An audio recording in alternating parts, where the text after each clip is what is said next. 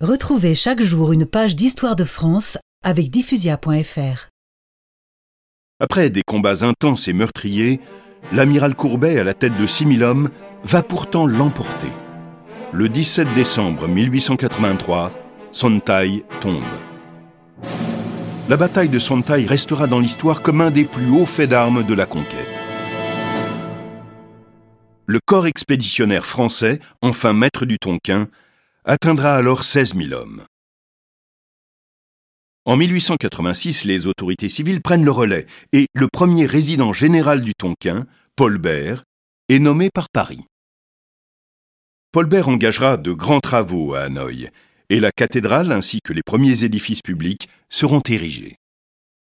Le 17 octobre 1887, un protocole est signé avec la cour de Hué et l'Union indochinoise est créée.